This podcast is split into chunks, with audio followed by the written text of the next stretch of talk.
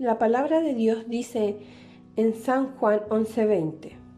Entonces Marta, cuando oyó que Jesús venía, salió a encontrarle, pero María se quedó en casa. Y Marta dijo a Jesús, Señor, si hubieses estado aquí, mi hermano no habría muerto. Mas también sé ahora que todo lo que pidas a Dios, Dios te lo dará. Jesús le dijo, Tu hermano resucitará. Marta le dijo, Yo sé que resucitará en la resurrección en el día postrero. Le dijo Jesús, Yo soy la resurrección y la vida. El que cree en mí, aunque esté muerto, vivirá. Y todo aquel que vive y cree en mí, no morirá eternamente. ¿Crees esto? le dijo. Sí, Señor, yo he creído que tú eres el Cristo, el Hijo de Dios que has venido al mundo.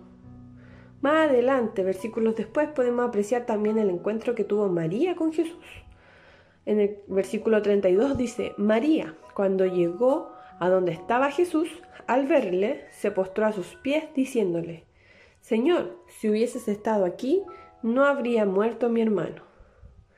Aquí podemos ver la historia de Marta y María. Ambas habían perdido a su hermano Lázaro. Ellas ya habían llamado a Jesús cuando Lázaro aún estaba enfermo, le pidieron que fuera para que lo sanara. Pero Jesús, según ellas, Jesús llegó tarde. Lázaro había muerto hace ya cuatro días. Como vemos aquí, ambas salen a su encuentro, ambas en diferentes momentos, pero viviendo la misma situación, la misma dificultad, con la misma tristeza, la muerte de su hermano. Ambas, Marta y María, creían que Jesús podría haber hecho algo, que Jesús tenía el poder de sanar a Lázaro. Ellas lo sabían. Pero como dije hace un momento, ellas pensaron que Jesús había llegado tarde. Si él tan solo hubiese estado allí cuatro días antes, quizás Lázaro no habría muerto, le dicen ahí. Pero podemos ver que en esta situación María toma una actitud diferente. Dice la palabra que María, la María antes de hablar, se postra a los pies de Jesús y luego le dice, Señor, si hubieses estado aquí, mi hermano no habría muerto.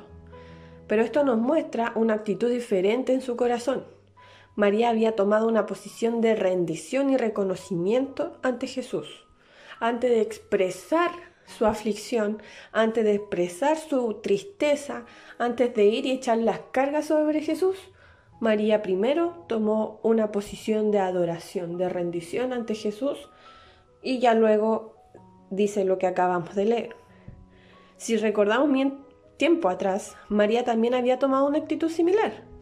Quizás no en la misma situación. No se le había muerto nadie, sino que Jesús estaba en su casa. Había ido a visitarlas. Y Marta le estaba sirviendo. ¿Se recuerdan ese pasaje? Eh, Marta como que se enoja un poco porque ella le servía a Jesús y María estaba ahí haciendo nada, según Marta.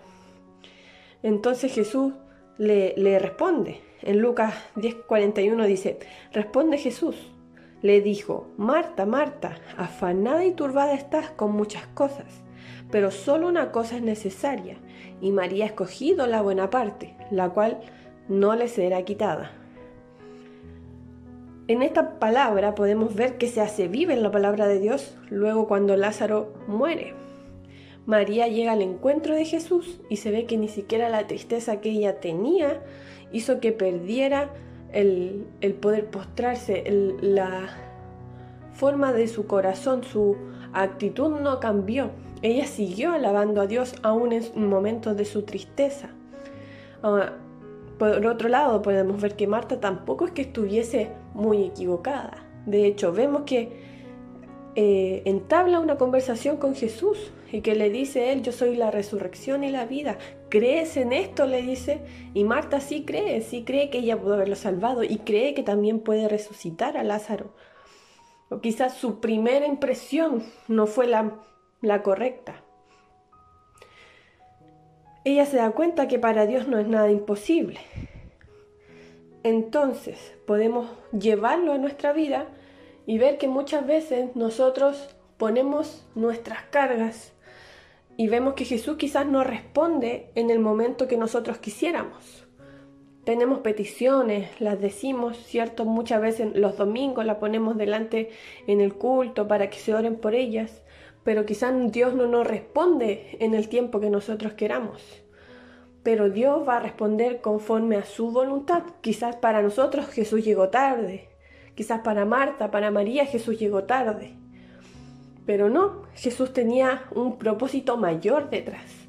Dios no fue y lo sanó, claro, murió Lázaro, pero luego lo resucitó, hizo una obra aún mayor, ¿cierto? Entonces puede ser que en este momento uno diga, pucha, el Señor no me ha respondido todavía, no ha traído respuesta a mi vida, en mi aflicción, quizás Dios no me escucha.